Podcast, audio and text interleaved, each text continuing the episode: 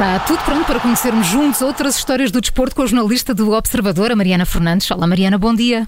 Olá, bom dia. Bom dia. Começamos no futebol e em Inglaterra.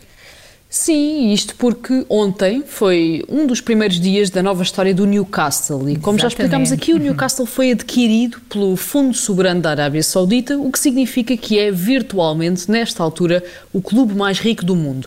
Ora, ontem anunciou o novo treinador, depois de ter despedido uh, Steve Bruce há cerca de três semanas e ao longo dessas três semanas gravitaram muitos nomes neste universo do Newcastle. Falou-se em Unai Emery, que está no Vila Real, em Steven Gerrard, que está no Glasgow Rangers e até no português Paulo Fonseca, que está sem clube depois de ter deixado a Roma.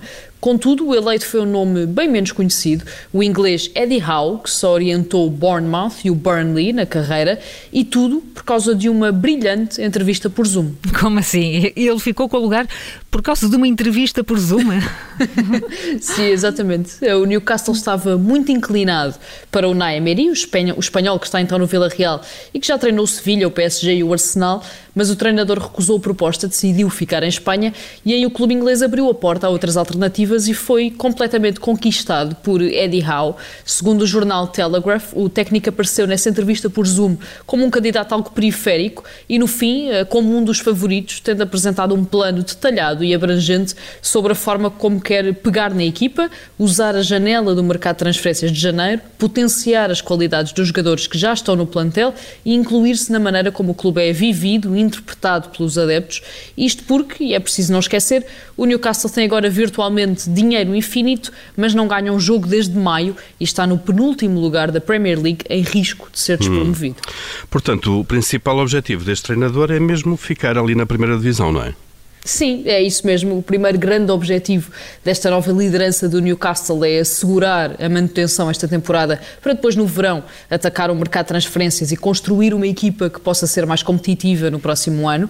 Terá sido nesse plano mais imediato, portanto, na forma como detalhou o que quer fazer assim que chegar ao centro de treinos, que Eddie Howe conquistou a cúpula do clube, com alguns dirigentes a dizerem mesmo ao Telegraph que foi a melhor entrevista de emprego que alguma vez viram. uh, certo é que Eddie Howe, de 43 anos, foi escolhido, assinou até 2024 e tem aqui de longe o maior desafio da carreira e fica à prova de que até no futebol a preparação é mesmo é o melhor, melhor improviso. improviso. Exatamente. E continuamos no futebol, mas agora em Portugal, não é, Mariana?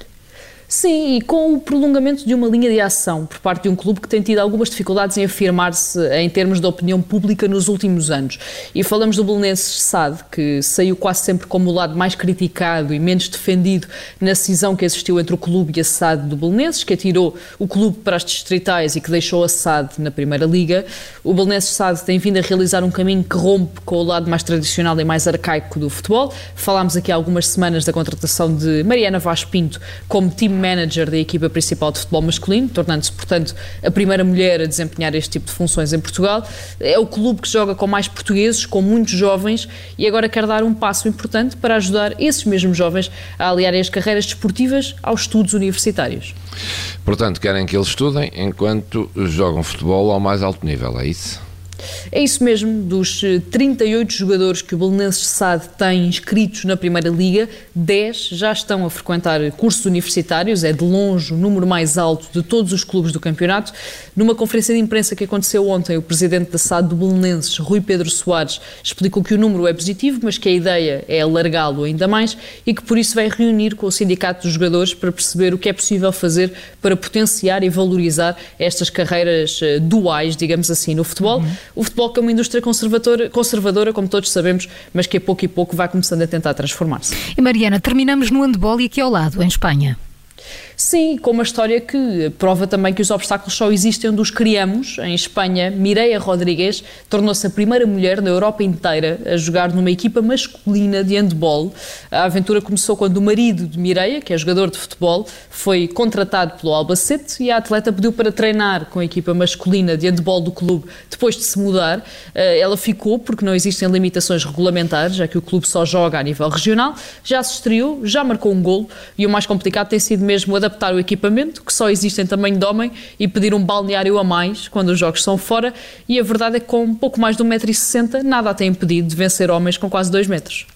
E é com esta primeira mulher em toda a Europa a jogar numa equipa masculina de handball que chegamos ao fim das outras histórias do desporto com a jornalista Mariana Fernandes. Amanhã a nova edição. Mariana, até amanhã. Até amanhã.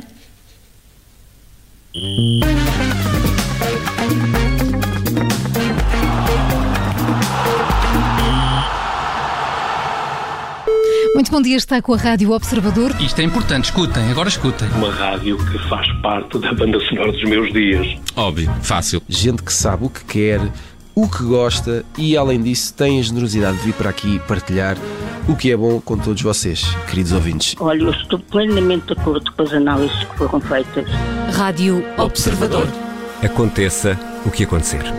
Agora estamos a 4 minutos das 8, já a seguir atualizamos toda a informação. Tudo rolou, mas eu tive Obrigada por ter ouvido este podcast. Se gostou, pode subscrevê-lo, pode partilhá-lo e também pode ouvir a Rádio Observador online em 98.7 em Lisboa e em 98.4 no Porto.